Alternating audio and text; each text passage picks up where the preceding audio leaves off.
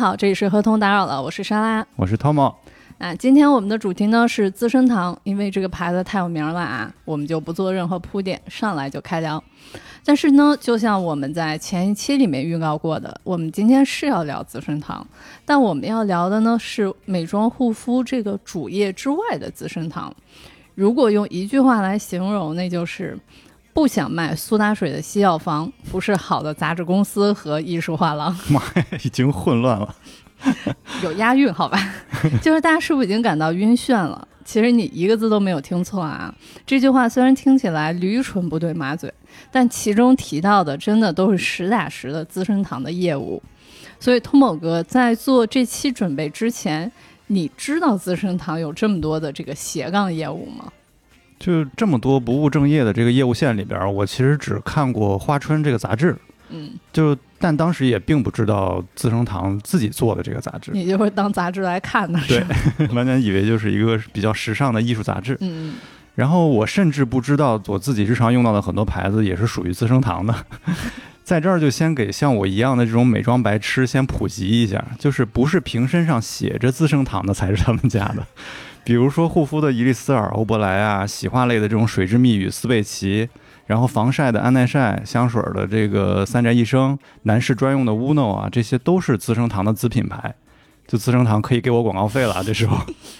即使作为一个懒汉，你不护肤不防晒，你最起码还是会用到发泥和浴液这些嘛。这就真的是让一个男生也难逃资生堂的天罗地网。对他们家产品就是一个天罗地网，很多人可能就没有意识到过，说我在用其实是资生堂的东西，就实在太多了。学了设计之后呢，资生堂的这些产品包装啊、品牌宣传啊，经常会作为经典案例出现在我们的这个学习的过程里边。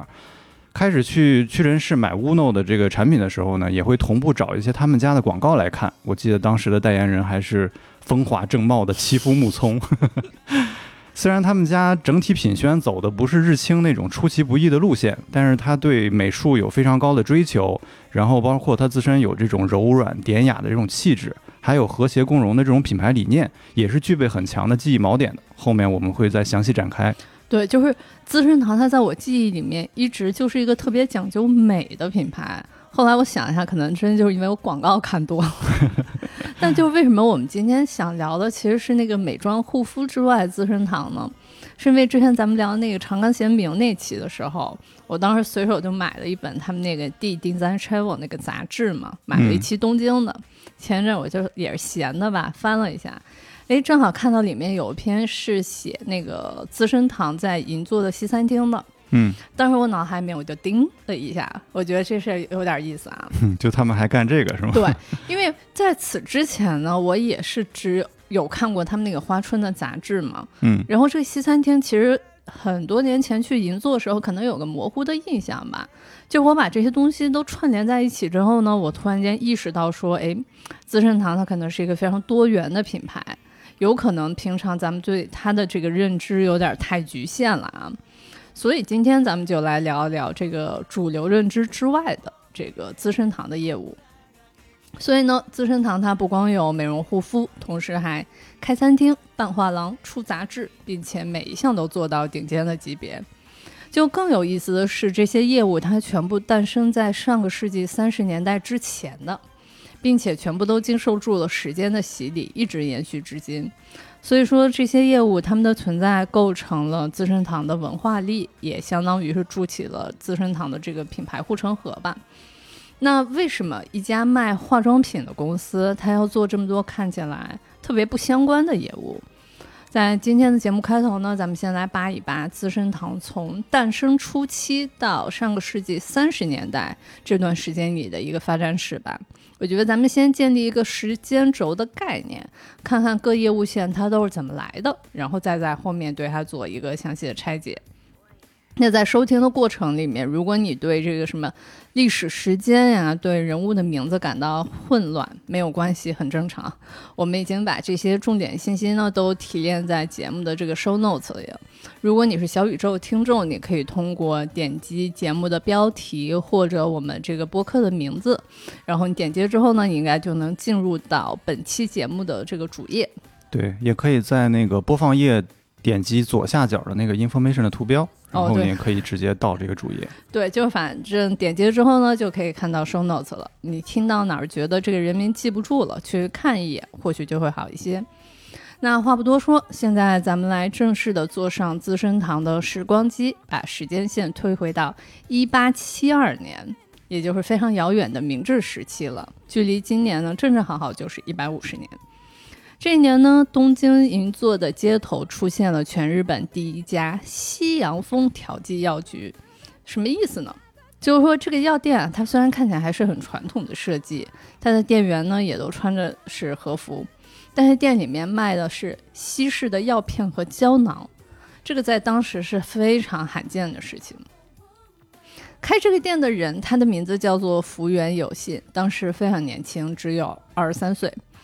这个日本的小伙子呀，他不光懂西药，他还特别懂中国的传统文化。他从中国易经里的“至灾坤元，万物滋生”这一句话里面选取了“滋生”这两个字作为自己药店的这个店名。那这个呢，就是资生堂的起点了。嚯，这一家子可真是对中国文化有很深的情结，啊因为后面在设计上也是出现了各种各样的中国元素。对，就是在后面聊天中，大家会感受到他们家这全家人都是这个中国传统文化的狂热粉丝。这个店现在开起来了，是吧？然后之后的十多年里呢，这家叫做资生堂的药店，它做了很多日本第一，但是听起来跟咱们现在理解这个资生堂特别不搭嘎的事情。比方说，一八八八年，这个资生堂药店发售了日本的第一款牙膏。一九零二年，他们在药店里面引进了全日本第一台苏打水制造机。唯一稍微相关一点的，可能是一八九七年吧。这个时候的资生堂推出了一款叫做“红色蜜露”的这个化妆水，就是现在还有在卖的那个红色蜜露。就这个算是资生堂的第一款美妆产品了，是吧？对的，对，就是实打实是它第一款，但当时也不算它的主力吧。然后特别逗，就是因为它确实发明的时间太早了嘛。嗯，我之前在小红书上面刷到说，有人说按现在这个成分党的视角来看，它的配方有点陈旧。你想想，都一百多年了，对呀、是挺逗的。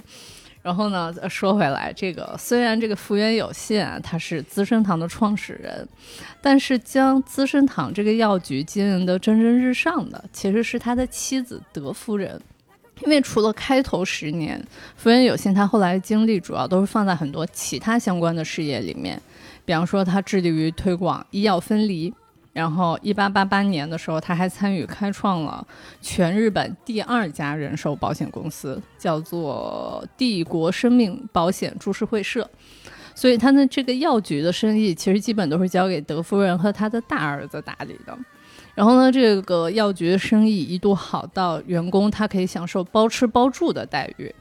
而且呢，公司的学习氛围还特别好，他的伙计们会各自学各种技能。比方说学一学什么记账啊、英语，包括还会学书法。好自觉。对，就大家还会开玩笑说资生堂改名叫书生堂算了。但其实就是这种好学的文化氛围，其实是一直延续到了资生堂后面的这个企业文化里的。嗯，就资生堂在后续的发展里边也吸收了很多文化的精髓嘛，就是现在也知道这种好学的精神到底是从哪儿来的了。对，所以就是我我觉得我们在聊资生堂历史的时候，是有必要抽出这么几句话的时间，来跟大家分享一下资生堂这个成功的背后，其实是有德夫人这样一位很优秀的女性作为幕后功臣的。你想想，就在那个男尊女卑的时代，这个事情嗯真的太厉害了。尤其厉害。那那福原有信他开创了资生堂的药局，他的妻子德夫人把药局的生意做了起来。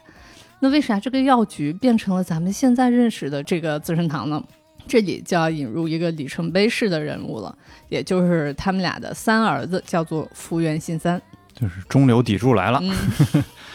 他出生的这个时候，好像正好是明治维新时期吧，嗯，就等于于是在日本效仿欧美的这个近代化的过程里边成长起来的。所以这个人也是被培养出了非常宽广的视野和好学的这种品质。对，就福原新三，因为确实也是出生的那个时代的特殊性嘛，就是你可以看到很多很新鲜的东西了。然后他从小呢特别喜欢绘画，还拜过名师，我记得。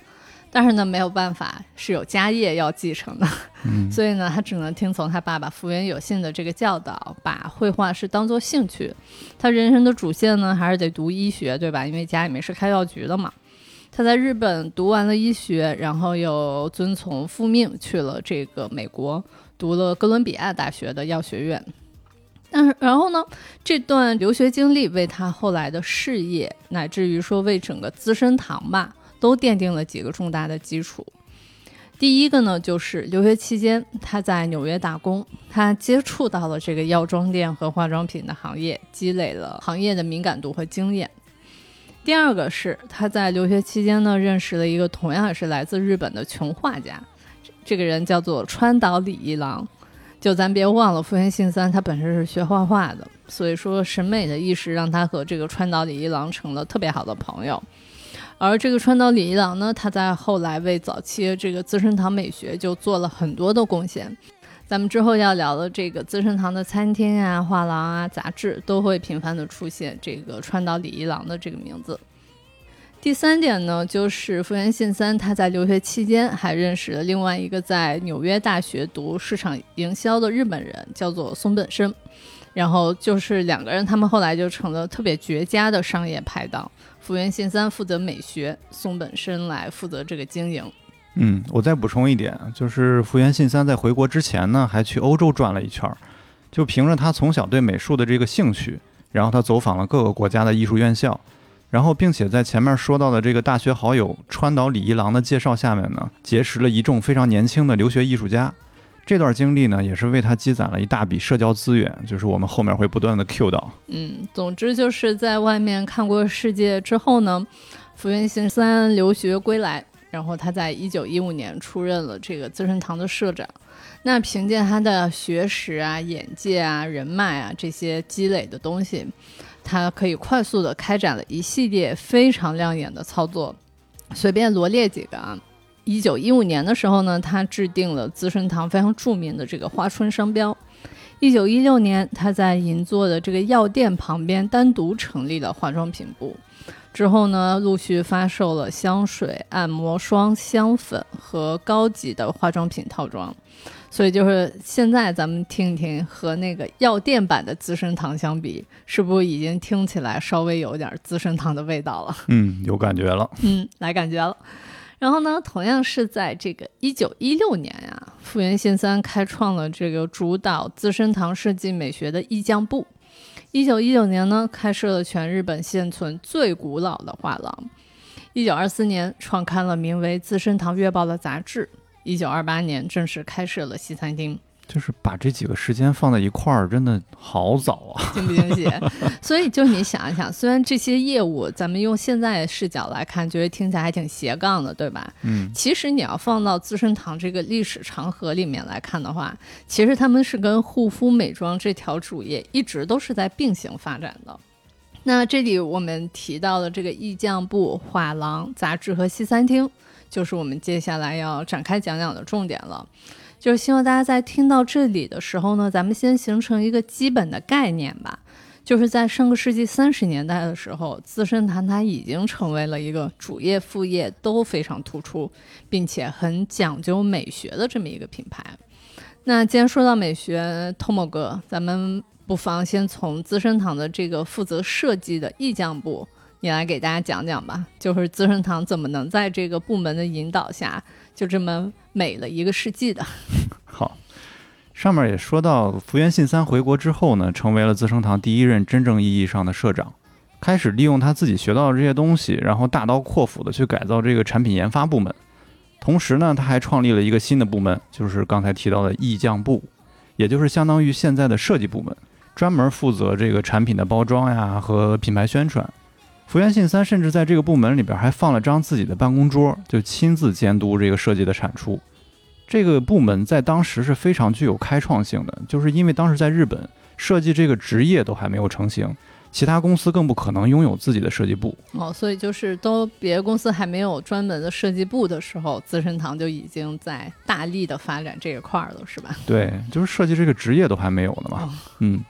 这个时候呢，福原信三在前面积攒的这些社交资源就派上用场了。他把之前认识的这些艺术家朋友全部招揽进了这个部门。这批归国的留学生呢，刚吸收完欧美最前沿的这种美学意识，可以说是代表了当时日本美术的一个最高水平了。他们聚在一块儿呢，就开始尝试日本当下还没有出现的一些艺术形式，然后在资生堂的这个品牌基础上呢，去最大化自己对美的这个想象。当然，对于当时的他们来说，就是还没有商业设计这个概念，更多的是想把自己学到的东西投射到产品上去。所以呢，比起单纯的广告，他们为当时的创作还是注入了更加丰富的艺术性。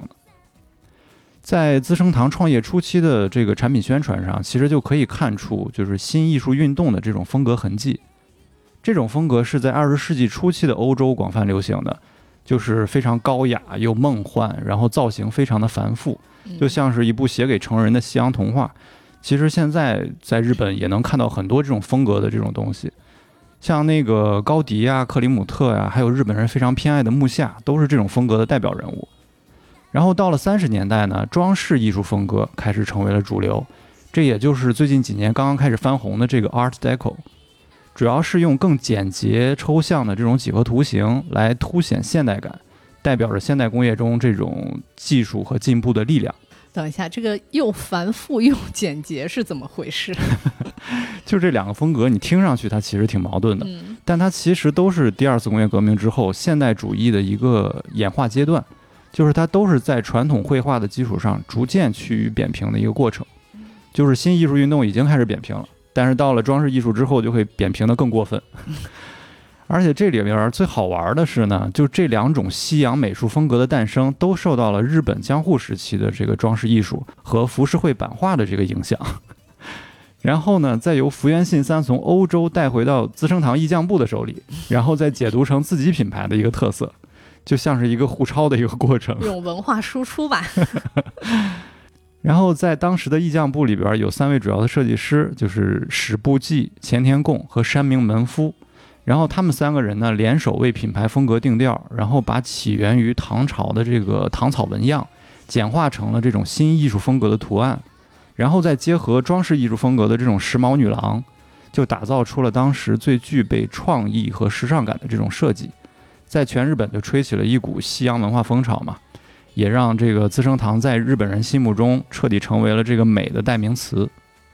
资生堂的这个出版 logo 啊，是由这个福原信三本人亲手设计的。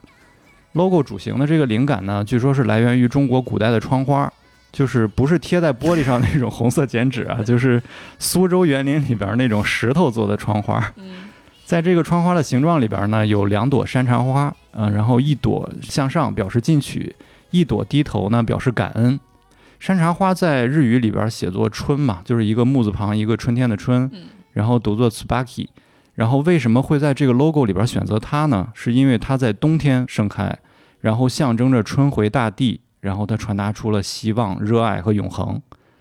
后来资生堂就是不断的去融合自然呀、传统啊、艺术啊，然后也让这个山茶花呢成为了日系美学的一个代表元素。哎，我就觉得这一整段话听起来就太美了，特别的资生堂。然后品牌字体里边的这个汉字呢，是设计师小村雪代从自己非常喜欢的这个明朝体演变而来，就是明朝体也是中国明朝传过去的嘛。嗯嗯，然后那个英文字体呢，是在上世纪二十年代资生堂进军海外市场的时候，然后把这个西塞多的两个 S 拉长倾斜，然后就变成了我们现在最常见的资生堂 logo 的样子。在那个还没有电脑的年代呢，一代一代的设计师都是用手绘的方式去微调这个 logo，每一个年代都会有一点点不一样，然后会融入每个时代不同的这种审美意识。即使到了电脑普及之后呢，这个传统也保留了下来。就是现在进入资生堂创意部的这些新员工，也要花费一年的时间去学习手绘这个品牌字体，还要去临摹各个时代经典的海报，就是为了把这种品牌的美感传承下去。妈呀！就是聊到这儿，我觉得我不得不感慨一下，我觉得资生堂它真的是一个特别集全球化之大成的品牌。你想一下，它是一个日本企业，然后呢，他用了中国易经里面的词语来作为自己的名字，嗯然后他在审美上又融合了既有西洋风，对吧？嗯，同时他又采用了中国和日本的美学。我觉得完全就是从古至今，然后从外国到日本这个一通大融合，对，而且这个当时的意匠部，我稍微补充一点点，就是特别厉害的是，他们不光是平面设计够美，这个商品设计会做得很美，对吧？他们还会创造实实在在的美。像是一九二二年的时候，意匠部的这个成员提出说要建立三科，就是美容科、美发科和童装科。然后呢，这个三科里面，这个美发科干啥的呢？就是意匠部的成员他会设计发型，连发型都做。对，给大家做头发。然后呢，推出的这种发型是，就一做出来就直接风靡全国的那种好看。嗯，然后我们后来呢，这个美发科还专门请了从美国来的这个托尼老师。然后呢，就这个时期，他们又创造了一个日本第一，就是呢，资生堂它是全日本第一家引入卷发技术的。哇哦！从上面我们聊的这些，你可以看出来，资生堂在早期还是非常蓬勃发展的一个状态嘛。但是很快呢，就遭遇了全球经济大萧条。然后紧接着在二战里边呢，化妆品又被划为了这个奢侈品，禁止生产。这不就那个《华森安置》里面那一期那个奢侈就是敌人？对。美术设计的方面呢，也是跟着这个产品一样进入了蛰伏期。直到六十年代啊，摄影开始成为了商业广告的主流风格，资生堂也集结了一批就是杰出的艺术指导啊，然后包括摄影师来应战。其中以总监中村成和摄影师横须贺公光的作品是最为突出的，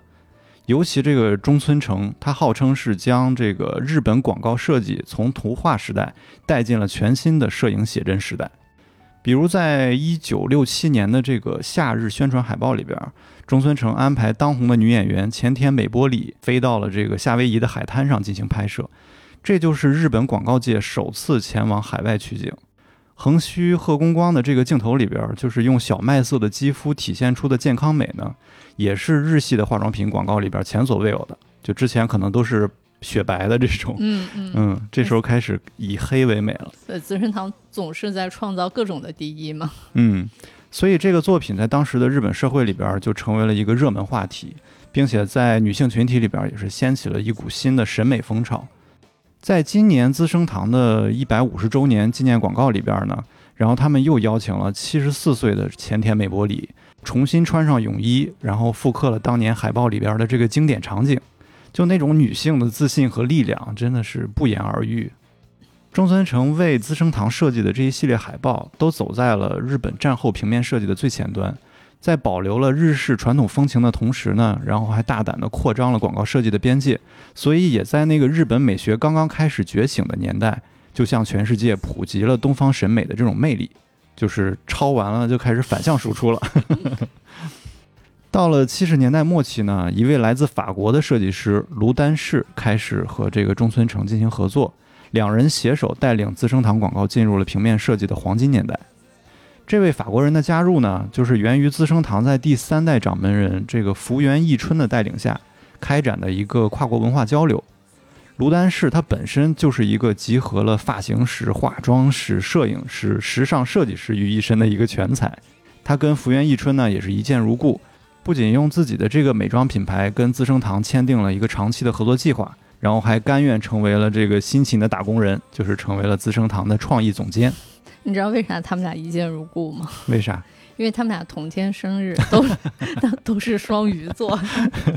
这个是在福原一春的那个自传里面自己写到，就是两个人发现都是双鱼座的时候，两个人还都特别激动。但是不过说回来，其实双鱼座干的事情，收。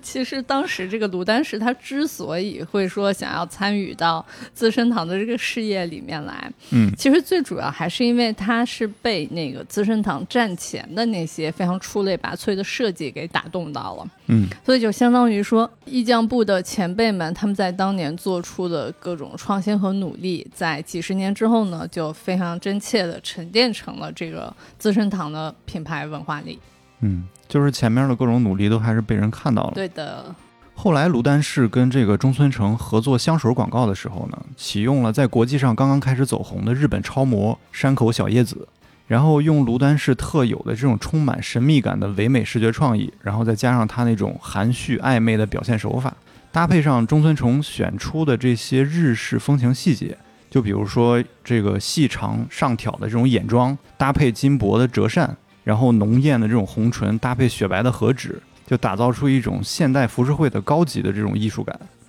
卢丹氏的加入呢，用高冷近乎暗黑的这种浪漫主义风格，为品牌增添了一种 high fashion 的这种气质。就放到现在，我觉得妥妥的会被网友骂阴间，就是 你有点太懂网友了吧？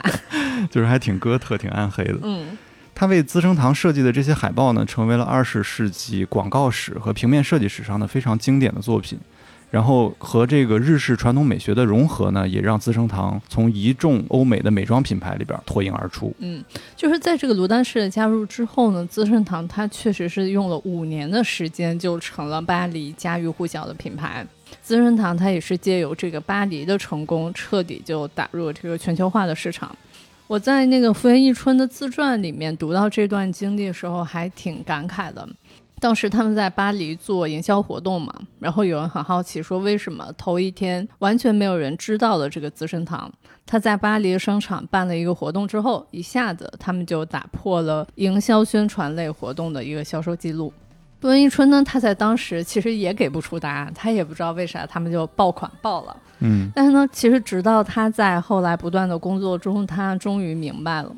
用一句话来讲，就是说这种所谓的奇迹。它其实决定于用公司历史造就的商品和传达商品内涵的表现力。简单来讲啊，就是公司有好的商品，有好的视觉表现，并且有历史沉淀的这个加成，所以他们才能说看起来就一下成了这个爆款。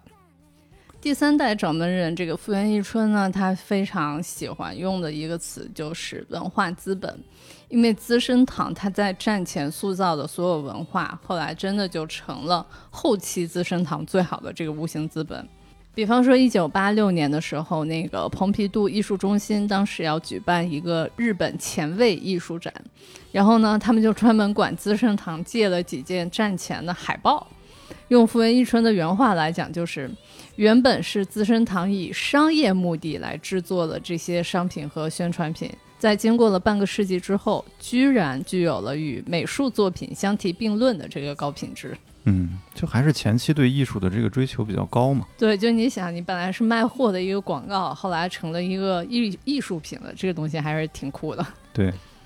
就这么多年下来之后呢，资生堂所有的品宣设计，它不像其他企业一样去找这个 4A 的广告公司，而全是由自己品牌的这个创意部来操刀执行。就甚至都开始接其他品牌的私活了。现在，直到现在呢，资生堂的设计师们还在前仆后继的去追求美学的这个极致，一边要延续资生堂多年沉淀下来的这个品牌理念，一边又要去感受时代的脉搏，去发掘与时俱进的这种美。就是一代又一代的这种设计师的坚持呢，都是刻在资生堂的品牌 DNA 里边的。嗯，就是简单总结一下，就是资生堂它是一家从一百多年前起就开始非常格外的这个注重设计美学的品牌，它超前到日本的公司都还没有设计部、没有设计这个工种的时候，他们就已经开始用设计来打造和发展品牌了。在资生堂的这个整个发展历史里面呢，设计和美也一直都是资生堂的核心。这种前瞻性、专业性还有巨大的投入，构成了资生堂的文化资本。成了这个品牌真的是别人抄都抄不来的这种影响力吧。嗯，在资生堂的发展里呢，这家企业它重视的不光是视觉上的美，它还非常重视通过内容来传播美。这个呢，就我们要聊回一九二四年了，因为在这一年，资生堂它又做了一件行业第一的事情，也就是面向消费者推出了资生堂月报。这个是化妆品行业里面第一家会发行信息杂志的这么一个事儿。当时的资生堂呢，它已经实施连锁店制度了，所以如果你喜欢的话，你就可以去资生堂的连锁店柜台里免费领取一份。嗯，刚开始还是免费的哈。嗯，这个内刊呢，企业内刊值不值得大家去领取呢？你看看这个创刊号的选题，我觉得就已经心动了。资生堂的这个月报，它的创刊号啊，不光教你。保持美丽和年轻的健康方法，同时还跟你分享泡咖啡的方法，听起来就是又洋气又实用。嗯，尤其在那个年代。嗯，所以通某哥说的这个好，就是为什么资生堂他在一九二四年会想到要做杂志，而且为什么杂志里面会做这样的选题呢？咱们就是要像之前每一期节目那样，咱们要把这个事情放到当时这个年代的背景里面来解读。一九二四年，日本所处的时代叫做大正，它是一个在明治之后、昭和之前非常稳定，但是很短暂的一个时代。嗯，大正才十五年吧，好像就真的太短了。对，所以就是一般说到大正的时候，大家就会说什么浪漫啊、民主啊之类的。但其实最适合大正的一个字眼就是乌托邦。嗯 简单来说呢，这个大正时代它特点包括以下几个：第一个就是大量消费型社会和工薪阶层的这个形成，因为这个时候的日本经济发展很特殊，它是吃到了第一次世界大战的红利的。他们的工业化、城市化高速的发展，那经济发展起来了，势必就会创造出很多的岗位嘛。那上班的人多了，有固定收入的人增加，那钱拿来干啥呢？那肯定就是消费。所以说到大正，大家一定要记得，它是一个大量生产、大量消费的一个时代。嗯，当时还特别逗，甚至出现了一个暴发户景气。直白来讲，就是说国家暴富，哪有个人不成暴发户的道理？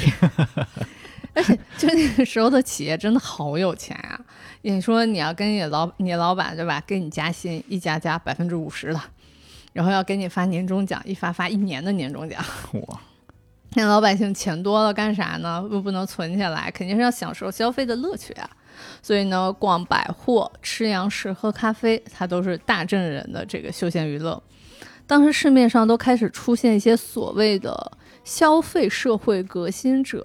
我觉得有点像咱们现在说的这种新消费品牌的感觉。嗯嗯，所以像什么卡尔必思、未知素、森永奶糖、雪印乳液、百乐钢笔，包括松下，嗯都是那个时代的这个消费先驱企业。嗯，有好几个熟悉的名字，可真都是百年老店的。对，就相当于 咱们现在新消费能干它个一百年的这种感觉。嗯然后那个第二点啊，大正时代的这个另一个特点呢，就是它不光是购物这种消费活动很蓬勃，它的文化领域也进入了这个商品化的时代，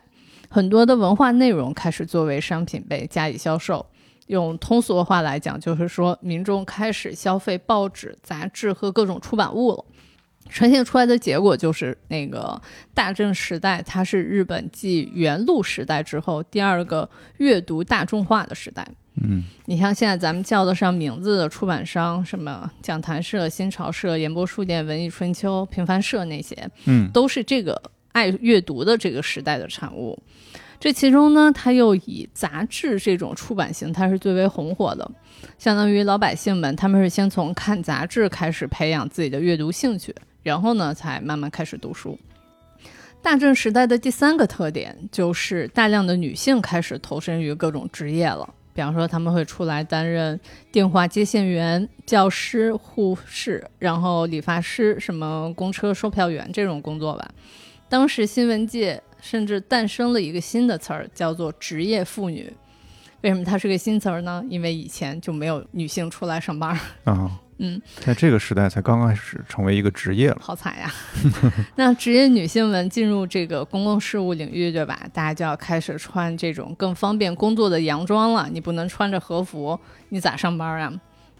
然后呢，你还要开始用化妆品，让自己非常美、非常自信地走出家门。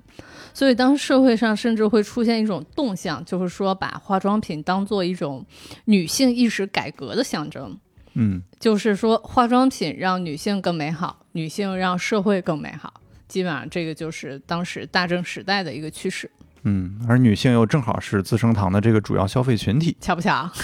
所以呢，就我觉得讲到这儿，咱们就应该已经能明白为啥这个资生堂它的化妆品会卖得好，对吧？嗯为什么它会卖得好？为啥会想到要做杂志？都是因为这个化妆品它本来就是非常符合时代需求的这么一个消费品，在那会儿。嗯同时呢，你的这个消费者们，他们还拥有这个阅读刊物的习惯。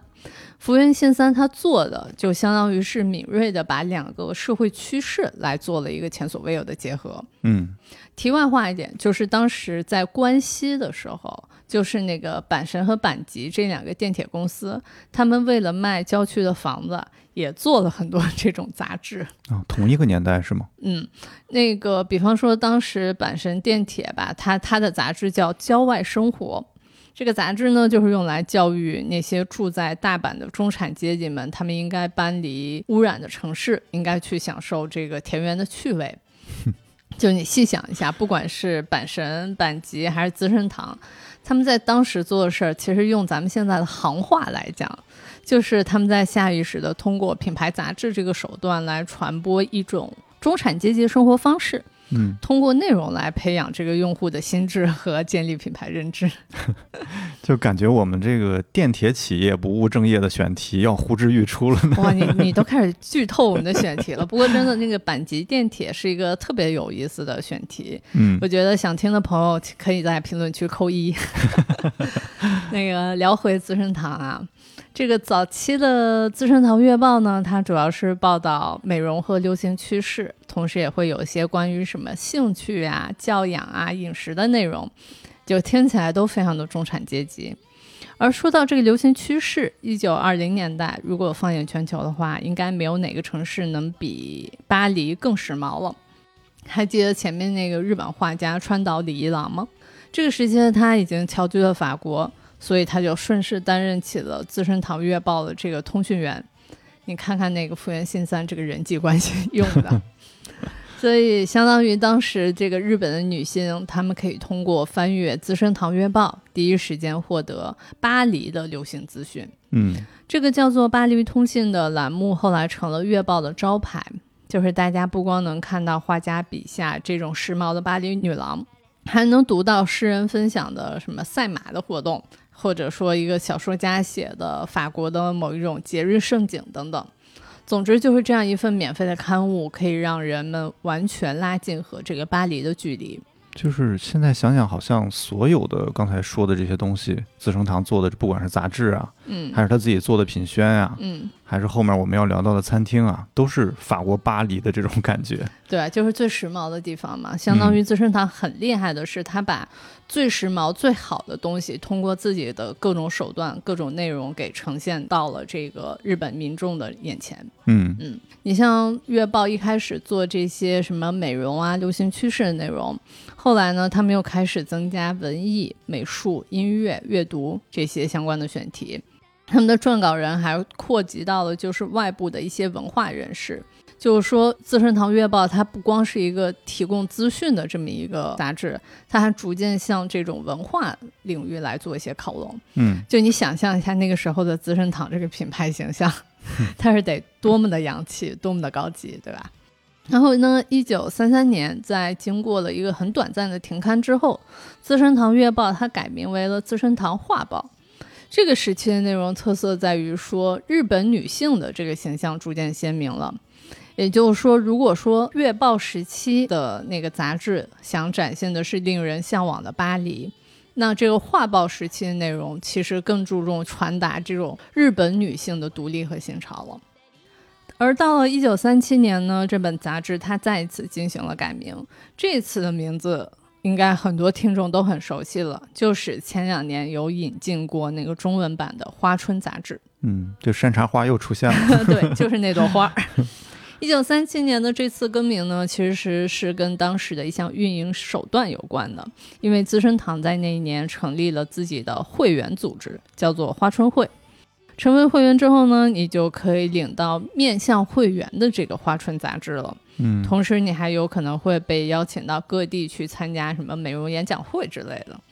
最逗的是，如果你这一年你入会了，对吧？你消费累计金额够多，你会有纪念品。我看了一下他们官网给出的信息，送的礼物巨奢华。第一年是送那个现代艺术风格的化妆箱，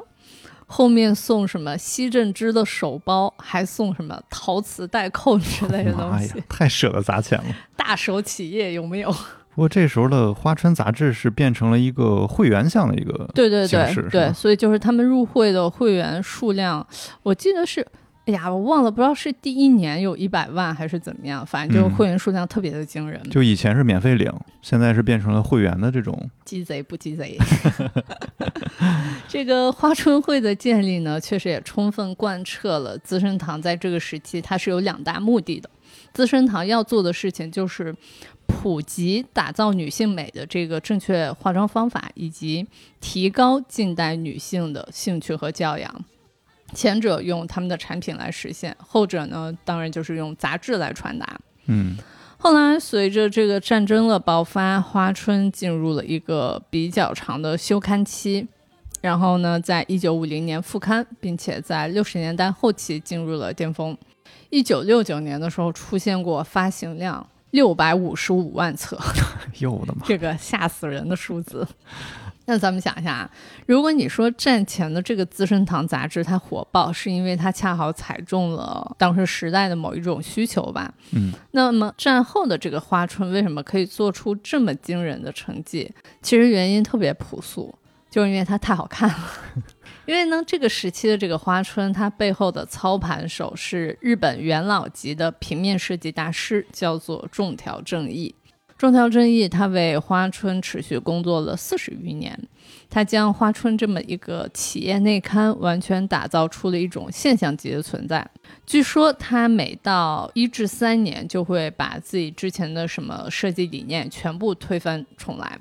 然后呢，设计风格一直都在变换。所以这四十年里面，花春的风格看起来特别的叛逆、多变、随性、光怪陆离，就完全没有一种明确的范式。嗯。那可能就会有人说了，说哎，我这品牌杂志我要风格一直变，不就凸显不出这个品牌形象了吗？对吧？但其实你仔细想一下，资生堂它需要的花春，它就应该是一直新鲜、一直变化、一直走在这个时尚前面的。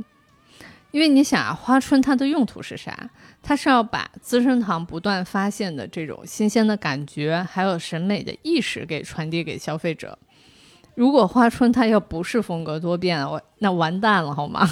你像资生堂，它得多老气。而且现在很多人对花春的印象，我觉得都是一个艺术杂志。嗯，就是这种艺术从哪儿来的？就是这种多变和不停的去挑战来实现。对对对，每个时代的花春其实都走在了美的最前沿嘛。然后那个印刷品确实也是最适合去做这样的美学实验的。就是从中田正义到后来接棒的这个涉谷克彦，就是都不断在这个领域里边去探索什么是当下的这种美。嗯，而且就花春，它不光是说在设计上一直都走在时尚的前面，其实它内容选题也是。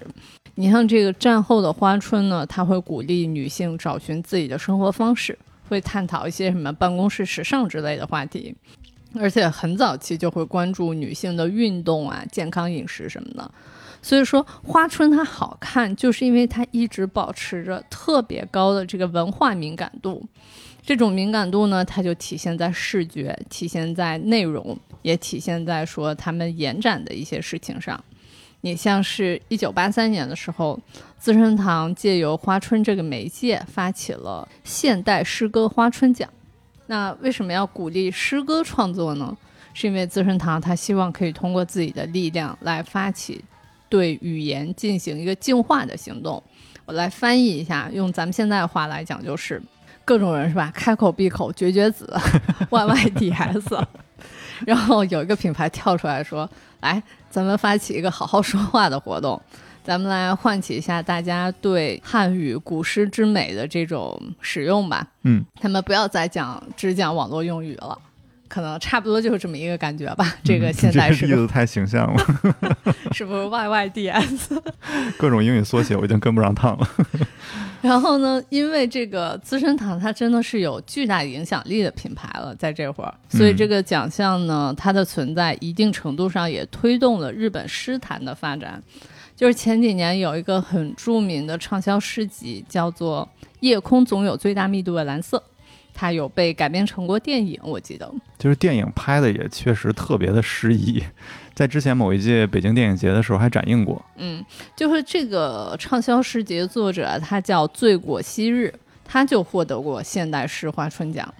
所以这个花春奖它能够在文学界确立自己这个非常独特的地位，真的也是展示出了一种新型的这个企业文化模式吧。所以你想一下，就是一个品牌能够用自己的影响力来真正的推动优秀内容的创作，我觉得简直就是好感度倍增。就是一路听下来，觉着资生堂在大正时期开始做杂志，然后真的是那个时代的必然趋势。那杂志也跟着女性地位的崛起一起成长，然后从资生堂月报到花春，然后一直都在洞察每个阶段女性的这个需求变化。有敏锐的这个编辑去延展高匹配度的内容，然后又有大师级的设计师保驾护航去探索这个美的极致。这也是为什么这本杂志能在今天还独领风骚吧。通过上面这些呢，不难看出资生堂一直以来对艺术都有一种痴迷的态度。除了自立设计部啊，然后做自己品牌的杂志啊，就是成立自己的画廊这件事儿，也是资生堂成立初期就烙印在基因里边的一环。这个画廊设立的初衷呢，跟福原信三从小对艺术的追求，包括刚才说到的这个游历欧洲艺术学院的这个经历，都是分不开的。一方面呢，让他对这个前卫艺术有了非常开阔的这个审美视野，也为后续做展览积攒了丰富的这个艺术家资源。时间先回到这个一九一九年，资生堂在自己化妆品部的一个角落里设置了一个陈列区域。首展呢，就展出了福原信三那位大学挚友川岛李一郎的西洋画作品，这个呢就成为了资生堂一郎的一个雏形，这也是日本现存最古老的画廊之一了，就是在很长的一段时间里边都承担了都市美术馆的功能，然后比上野东京美术馆的这个建成呢还早了好几年。对，就这个我当时也有被震惊到，就是日本现存最古老的画廊之一吧，这是属于一家。化妆品公司，对，这感觉挺酷。然后后面在关东大地震之后呢，这个陈列场就正式被命名为了资生堂一郎，并在新建成的这个资生堂大楼里边拥有了自己独立的一层空间。然后在同期发行的这个资生堂月报里边，还发布了一段自信满满的宣传语，就是资生堂一郎在采光及装饰上都费尽了功夫，规模虽然不大。但是作为开办个展或者是小展览会的这种会场而言呢，我们是有自信是东京都内唯一的会场。哇塞，在这儿进行的这个首展呢，就是回顾银座展览会，它重现了关东大地震之前就是热闹辉煌的这个银座的景象。通过用心搜集来的这些资料和文物，然后在当时也是引起了非常大的轰动和共鸣。福原信三本人呢，也是资生堂一郎展览里边的一个常客。就当然不只是因为他是社长啊，他当年游历欧洲的时候啊，在伦敦买了人生中第一台相机，就从这儿开启了他跟摄影艺术的渊源。上世纪二十到三十年代，他不断活跃在日本的这个摄影领域，然后牵头成立了日本摄影协会，还创办了一个叫《写真艺术》的杂志。他的作品呢，也集结成了很多部影集出版，然后并且在资生堂一廊里边多次展出。哦，这个我在福原一春的自传里面看到过，说他提到过福原家有一个理论，就是埋头工作的同时，也要把时间和精力花在自己的兴趣爱好上。感觉像是一个家训啊。对，所以就是你看，不管是他的伯父福原信三，他爱好摄影，还是说福原一春他自己本人也很喜欢摄影跟写文章吧，嗯，就这些事儿都特别能体现他们家人的这个特性。而且呢，确实他们的个人爱好让他们拥有了不一样的眼界，促成了资生堂可以成为资生堂的眼界。嗯，在前卫艺术最为繁荣的这个昭和初期啊，就是资生堂一郎为大众的这个艺术普及也是做出了非常大的贡献。除了前面提到的这个川岛李一郎，然后还有这个小林万物啊、野口弥太郎呀，还有这个非常知名的藤田四治啊，就这些知名的艺术家都在这儿开办过个展。让达达主义，然后什么超现实主义、野兽派这些西方的艺术流派，在这么早的时期就进入了日本的大众视野。这也是为什么，就是我们现在在东京的美术馆，经常还是能看到白发苍苍的这些老人。就是想必资生堂一郎在他们小时候也是启蒙了他们对这个艺术的热爱也好，然后包括他们对艺术的审鉴能力也好。嗯，资生堂对保存历史记忆啊，包括宣传文化艺术的这种初衷。也是不断延续到这一个世纪的三千多场展览里边，资生堂也没有把艺术展览局限在艺廊里边。比如说，为了这个庆祝斯贝奇成立十周年，然后资生堂邀请了知名的艺术家全川石花，然后把东京浅草的这个公共澡堂大黑汤改造成了一个 Tsubaki 汤。熟悉全川石花的朋友其实都知道啊，它是以这个高饱和度的色彩著称的。所以呢，整个澡堂就完成了一次华丽丽的变身，就是从这个置物柜到墙面都铺满了绚丽的山茶花的照片，然后并且用彩绘玻璃啊、红色珠帘啊，就这些元素来营造整个梦幻的氛围，吸引了非常多的这个女性，就是从日本各地飞过来体验这个 Tsubaki 汤。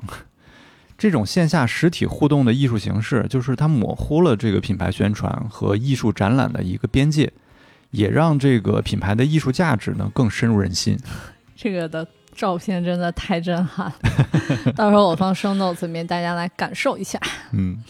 除了培养大众的这个艺术审美呢，挖掘年轻的艺术家，也是资生堂一郎一个自认的一个使命。我国的这个烟花艺术家蔡国强，就是从一九九四年的这个亚细亚散步这个展览开始，就是在资生堂的赞助下，一步一步成长起来的。这么多年之后呢，蔡国强的作品已经享誉全球了嘛，然后甚至还有这个奥斯卡的获奖导演为他拍摄了纪录片《天梯》，也是能看出资生堂一郎这个犀利的眼光和培养人的这个功底，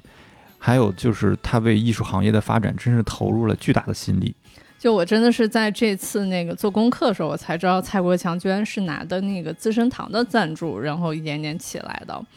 嗯，那个关于蔡国强和资生堂的合作关系，我觉得我很推荐大家看第一财经出的一本书，叫做《你不了解的资生堂》，它里面是有一个对蔡国强的专访，我觉得看完之后还挺感慨的。然后补充一点，就是资生堂这个画廊，它在一九二八年正式成立的时候，它那会儿的宗旨就是说，无偿为年轻艺术家提供展览场地，给予他们被社会认识的机会。所以说，在资生堂的这个发展中，赞助优秀的艺术家呀，什么优秀内容创作者，一直都是他们在坚持的这个事情。嗯，二零一六年的时候，他们还设立一个叫什么 Shiseido Art Egg 的艺术奖。然后评选是每年一次，申请的人不管你什么年龄、什么国籍、什么艺术领域，但你必须是定居日本，然后尚未成名的这个艺术家。嗯，然后咱们再联想到前面那个花春诗歌奖的设立吧，我觉得资生堂它对内容的贡献真的不光是说助力自己的品牌建设，而且也是实实在在的推动了这个创作的良性发展的。那聊完了资生堂在审美和文化方面各种开花结果的百年，咱们这个来聊点轻松的，聊聊美食。咱们看看一家化妆品公司是怎么做西餐生意的。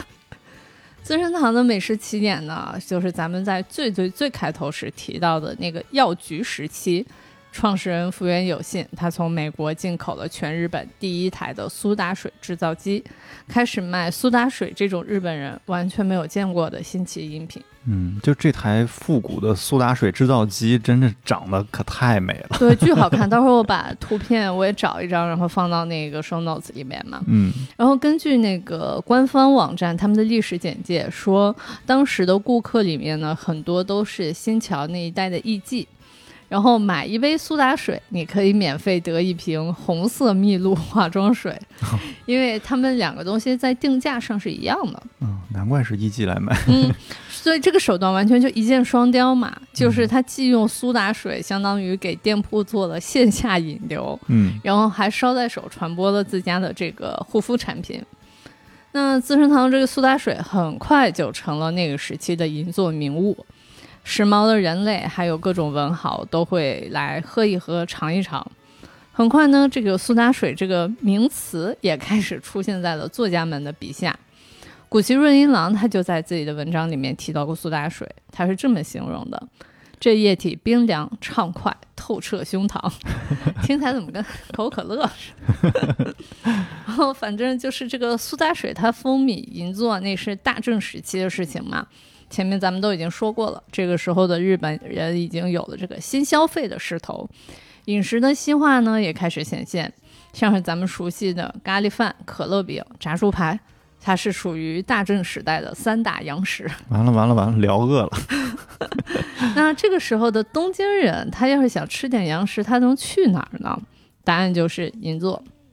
面对这样的潮流趋势。这个善于把握时机的资生堂当然不会说只卖苏打水，对吧？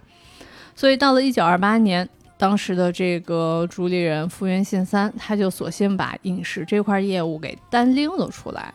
在银座的街头正式成立了一家名为 Shiseido Ice Cream Parlor 的西餐厅。嗯这个 parlour 呢，它是法语里待客间的意思。然后，所以现在咱们要是提到资生堂的西餐厅，指的就是它这个 parlour。但是咱们要特别注意的啊，是它这个店名里面还用了 ice cream 这个字眼。嗯，居然写在了名字里边。对，因为卖冰淇淋是当时很稀奇的事情，所以就是你这个西餐厅上面写着 ice cream 是非常酷的。那在这个名字上写着冰淇淋的西餐厅里面，人们呢可以吃到非常正宗的蛋包饭和咖喱。这家店它有两层楼，这个装潢有多华丽，咱们就不用多说了。它的重点是二楼还有一个专门的管弦乐队的舞台，你可以边吃饭边欣赏西洋的音乐。饭后，然后你再吃个冰激凌，我就问你，这样的一个资生堂你喜不喜欢？然后还有一个好玩的细节，就是当时那个资生堂的冰激凌，它还可以打包外带，有一个专门的容器，图上面看特别像暖瓶。暖瓶真的有点高级了。嗯，总之就是一九八二年的这个资生堂呀，它同时拥有了美容护肤、杂志、西餐、画廊等各种形态的业务。所以，如果咱们现在回头这么来看的话，就可以感受到说，资生堂在做的事情，其实相当于把美好生活的这个理想扩散到了所有的领域。它从一开始就不只是一家卖化妆品的这么一个公司。这个帕洛至于资生堂呢，它既是赚钱的生意，同时也是一种品牌传播的手段吧。举一个好玩的例子来佐证一下，那就是那个太宰治，他有很多的小说里面都出现过“资生堂”这个字眼。在太宰治，他有一个小说叫做《正义与微笑》，然后呢，他笔下的这个主人公是写日记，就写到说他姐姐跟未婚夫去银座买冰激凌苏打水。而且太宰治写的说，他们去买苏打水那个店啊，不是用的帕洛，用的是资生堂。嗯，那在小说里面使用这样的专有名词，一方面其实可以证明说资生堂在当时它已经就是一个家喻户晓的名字了。嗯，另一方面确实也无形中就形成了一种品牌的传播。这免费的广告可太可以了。就是只要你做的足够有时代的这种号召力，就是真的能获得铺天盖地的这种免费广告。对，你想，咱们经常你看那种西方人写的小说，经常说什么、我开着我的甲壳虫汽车，我的什么点喝着可口可乐，对吧？点着了我的大众牌汽车，都是因为就是能用专有名词，真的是因为品牌的认知度就已经到那儿了。嗯那和杂志一样，这个帕洛这个西餐厅呢，它在战前达到了辉煌的高度，然后同样是随着战争而沉寂，又在这个战后的复苏中，就跟杂志一样嘛。嗯战前是因为新奇，然后所以很辉煌，战争中不行了，战后呢又因为还是质量特别好，所以就依旧很受欢迎。现如今的这个帕洛尔，它旗下有五个餐厅的品牌，十一家餐厅，哇塞，这么多啊！嗯，而且其中它的法式料理店是获得米其林三星的，它的意式餐厅是获得米其林一星的。天，当年这个在银座是两层楼的帕洛尔呢，如今也已经有了十一层的高度，这还没算地下，地下好像还有两层吧。嗯它的每一层的餐厅品牌啊、目标客群都不太一样，但不变的呢是东京人世世代代对资生堂的喜爱，从爷爷奶奶到爸爸妈妈再到新一代，他们都能因为资生堂这个西餐厅而拥有共同的回忆。就这趴聊的我可太饿了。就是从美学角度说的话，你像设计部啊、杂志啊、画廊啊，还都可以勉强划分在一个领域里边儿。餐饮这一招实在是太出圈了。最主要是资生堂也没有浅尝辄止，而是把西餐厅也做到了一个行业的极致，就真的是佩服。嗯，那我们说回到资生堂的品牌宣传，来看看他们家在视频广告里边又是怎么来诠释美的。一九年的时候呢，资生堂发布了一支企业宣传片儿，叫《Japanese Beauty》，副标题呢是 “Nothing Like It”，就好像在说咱也不藏着掖着了，就是大大方方的说出我就是日式美学的代表，而且无人能比。我觉得当时应该去日本旅行的人多多少少都看到过它这一个系列的广告。嗯，对，铺天盖地而且其实就是正好相反啊，就是这个这么大的一个名讳下面，它传达出的其实是敬畏，就是敬畏自然、敬畏人，然后也敬畏这个自然与人的关联，这个也才是日式美学真正的这个精髓嘛。就这广告并不是吹牛说我就是最棒的。而且这支广告通过了非常高雅唯美的这种画面，然后把日本传统的茶道呀、书法啊、瓷器，然后包括就是他们特有的这种审美文化，都巧妙地融合到了这个资生堂的产业链里边，就是非常清晰，然后又生动地阐述了整个品牌的理念，就像广告刚开场时的那个大写的“美”字一样，就是资生堂在美学领域的这个自信是无需多言的。还有一个广告就是美的让我印象比较深刻的。是资生堂在一八年万圣节前夕放出来的一个节日广告，就是在一辆万圣节派对的这个大巴上，就是群魔乱舞，就是能想象万圣节晚上那个画面。嗯，穿着改良和服的一个女主呢，然后跟一个骷髅头的一个武士，他聊得正开心，然后却被一个黑人帅哥截胡了。这个时候呢，广告画面突然就变成了那种逐帧动画的效果，就是女主的这个唇膏。它就变成了一个翩翩起舞的一个红色的剪影，然后搭配雨伞呀、花纹啊，然后还有彩灯，然后就在这个女主的五官上就是游走，然后整个画面真的是美翻了已经。整个舞完了之后呢，就是女主换上了更加自然和自信的这种妆容，然后就冲下了大巴，然后追上了这个骷髅头的武士，然后发现这个面具背后呢，竟然是一个非常飒的一个女生。然后两个人深情一吻，然后这个唇上呢就再次出现了两个相拥起舞的这个小人儿。这个时候呢，slogan 出现了，就是 make up your own story，就是用了一个非常巧妙的双关，就是因为 make up 又是制造，然后又是这个美妆嘛，鼓励新时代的这些女性去自信的做出自己的选择，然后书写自己的人生。啊，这个广告太酷了。嗯。就是也有弹幕会质疑说，这个广告里边资生堂的产品和品牌都在哪儿啊？就是网友们真的太操心了。资生堂的品牌宣传呢，向来都是创意大于产品的，就是没有好的创意，把人们的这个视觉焦点先吸引过来，就已经输在起跑线上。而且呢，就是对现在的资生堂来说啊，扩展客群，然后包括传播美学，然后包括文化融合，其实都是更具有品牌价值的。就想一想吧，如果资生堂它只卖那只出那种卖货的广告，拍那种洗脑的电梯广告，这个产品我倒是记得了，只能说这个品牌一百五十年全白干了。真的是，像这样好看的资生堂广告肯定还有很多啊，就是除了上面提到的两支，我们会放在 show notes 里边，然后其他大家去 B 站自己翻吧。就是除了黄轩备受诟病的那个红腰子造型，真的都是个比个的美。但你就哎，你说的这个黄轩，我想起来去年资生堂是去年吧，他找那个刘晴老师做广告来着，就当时哦，当时我还觉得挺莫名其妙的。我我我当时就有点负面我的情绪，我感觉资生堂在蹭流量吧。嗯，但其实说实在，现在对资生堂有了这个很深入的了解之后。我反而就会觉得说，其实找刘晴这个事儿就特别的资生堂，嗯，这种文化嘛，特别的文化路线嘛。对，除了广告呢，资生堂还曾经以这个制作人和赞助商的身份参与创作了一部名为《花》的电影，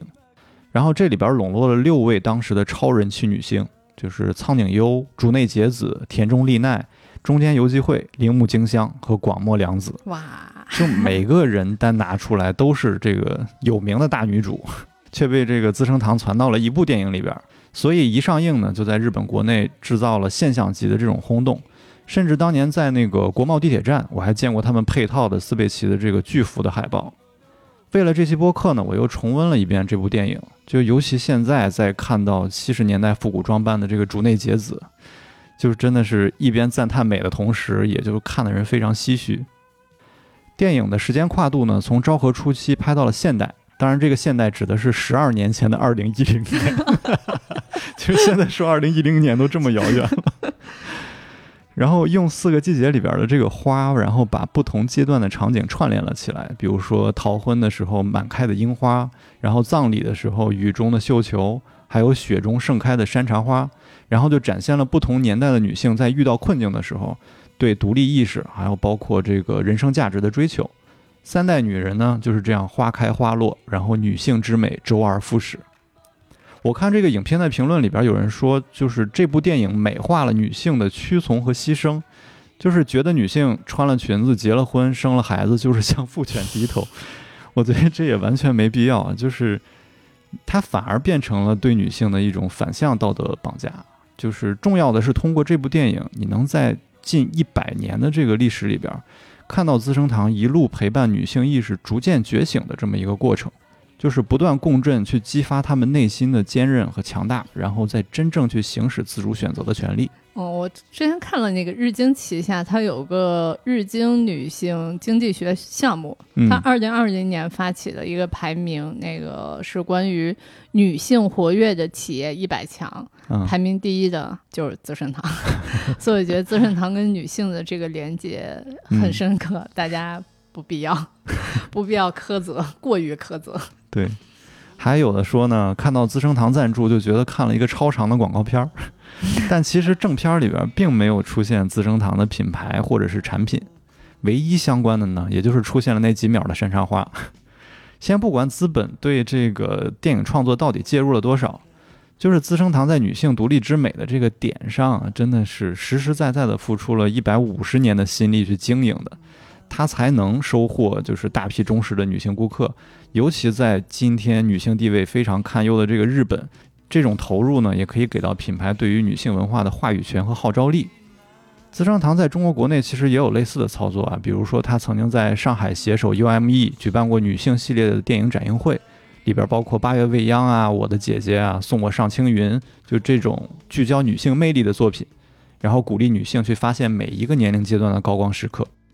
那所以就是在咱们啊反反复复 穿行于资生堂的一百五十年的这个历程之后呢，咱们终于迎来了这个总结的时间。咱们来回顾一下前面聊过的那么多内容之后，咱们都有什么心得吧？就是如果说在此之前，我对资生堂的认知仅仅是停留在一个美妆护肤的品牌上的话，你像开头我会把什么画廊呀、杂志、西餐厅笑称为是资生堂的斜杠业务。嗯，但其实做完这一期之后，我会修正自己的这个想法，因为这些它不是斜杠，它就是资生堂本身。嗯资生堂它之所以能成为资生堂，就是因为它拥有这一整个体系。就像长庚贤明他形容的，他说资生堂是一家制造美丽的企业。在一百五十年的时间里，这家企业其实始终是为生活和美而服务的，每一个业务都是它的一个载体和分支。长冈贤明，又是一个我们播客的闭环。对，我们就是要不断的 call back。嗯然后呢，这个资生堂的故事里面最打动我的话，那肯定还是说一个品牌它能在文化这条路上走得有多深、有多远、有多扎实。这里我想先引用一段福原一春他自传里面的话，他说，在企业经营中融入文化活动，不仅加强了与文化的联系，更深化了与社会之间的联系，进而提高了公司的形象，推动了公司的发展。根据旧有的常识，所谓的资本指的就是人、物、钱这三要素。但是在资生堂的历史中，文化具有资本中的另一个重要机能。文化在作用于经营的同时，使经营也得到了发展。这个发展则必将带来新的文化沉淀。嗯所以我觉得资生堂它的故事真的证明了说文化它真的是可以成为资本的，但同时呢，咱们也能看到说文化之于品牌。它绝对不是什么短期的引流手段，不是说你做一个爆款就完事儿了，得你得。长长久久做下来。嗯 就是你必须要踏踏实实、长长久久，然后你又要有敏锐度，然后你还得坚持，然后你的质量还一直得是社会的就是顶尖的那么一个质量，嗯你得保质保量。嗯 就这三者合一真的很难，而且其实我觉得仔细想一下，它跟经营者自己的眼界是完全分不开的。嗯但是如果你真的你要做出来了，这个就是无人能及的护城河。最后想说的呢是，这个在资生堂的身上，我看到的还是一个商业品牌，它对内容的扶持。你看，他通过画廊、通过艺术奖，还有诗歌奖，包括做杂志这些，对吧？嗯，它让大家看到美，看到好的内容、好的艺术、好的美食。这些扶持呢，我觉得构成了一种向善的力量，就是让社会拥有了更多优质的内容，而不是生产糟糕的垃圾，助力社会的进步，而不是利用人性的弱点。我觉得就是疫情之后吧，我真的会非常关注向善性这个东西。就是我希望那个商业品牌们真的尽可能是向善的吧，包括我甚至说希望做内容的人也可以生产更多向善的东西。因为在不太好的这个时节里，我觉得我们可能应该要重新审视和珍惜善意的存在，就是不要再给生活制造各种意义上的垃圾了。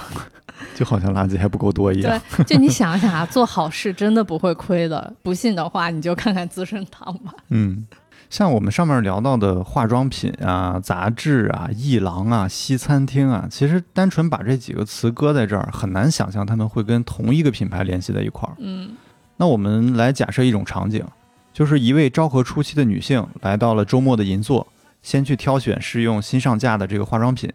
然后呢，她来到了环绕着交响乐和咖啡香气的西餐厅用餐，然后点上一杯咖啡，开始翻看最新一期的资生堂月报，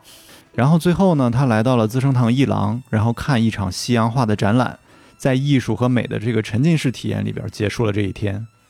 就从这里边，你就可以看出资生堂是通过多个跨界的这种实验，来勾勒出不同时期女性理想的这种生活。从早期日本人趋之若鹜的这种西洋氛围，然后再到日式美学觉醒后的文化自豪，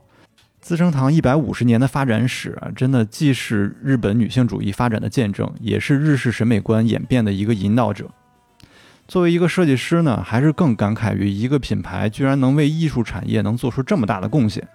就是有多少品牌能在自己的产品宣传里边注入这么高对艺术的追求，在每个时期都能开创性的引领风骚，然后又能通过杂志、艺廊这些途径去闭环整个审美的链路，把一个品牌上升到美学的代名词。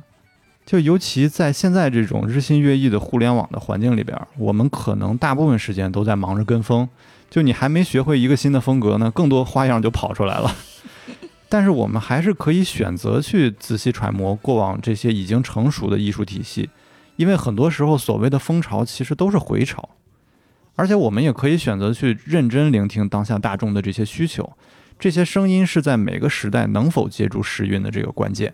是的，总之就是资生堂故事教育我们要做好的东西，要坚持做好的东西。对，好，那我们今天就聊这么多吧。好的，我去吃一个咖喱饭了，我饿了。帕洛那一趴真的太饿了。因为帕洛使我决定吃了一个咖喱猪排饭。好的，那就希望大家也有好的心情，然后能吃一顿美食。对，吃吃美食，看看好的东西、美丽的东西，然后等待我们下一期不知道什么时候上线吧。好，那就这期就这样吧。好的，拜拜，嗯拜拜。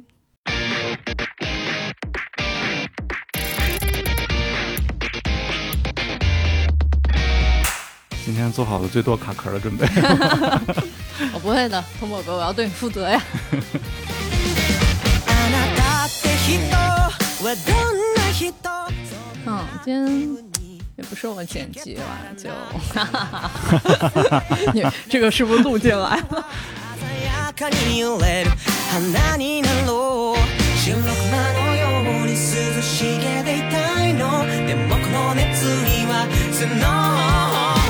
今時々時が高ぶって勇気を持って声かけるさすがにそろそろあなたに恋する私に気づいてほしいのです愛を愛し恋に恋する僕らはそうさ人間さ愛と願いし恋に恋するやつ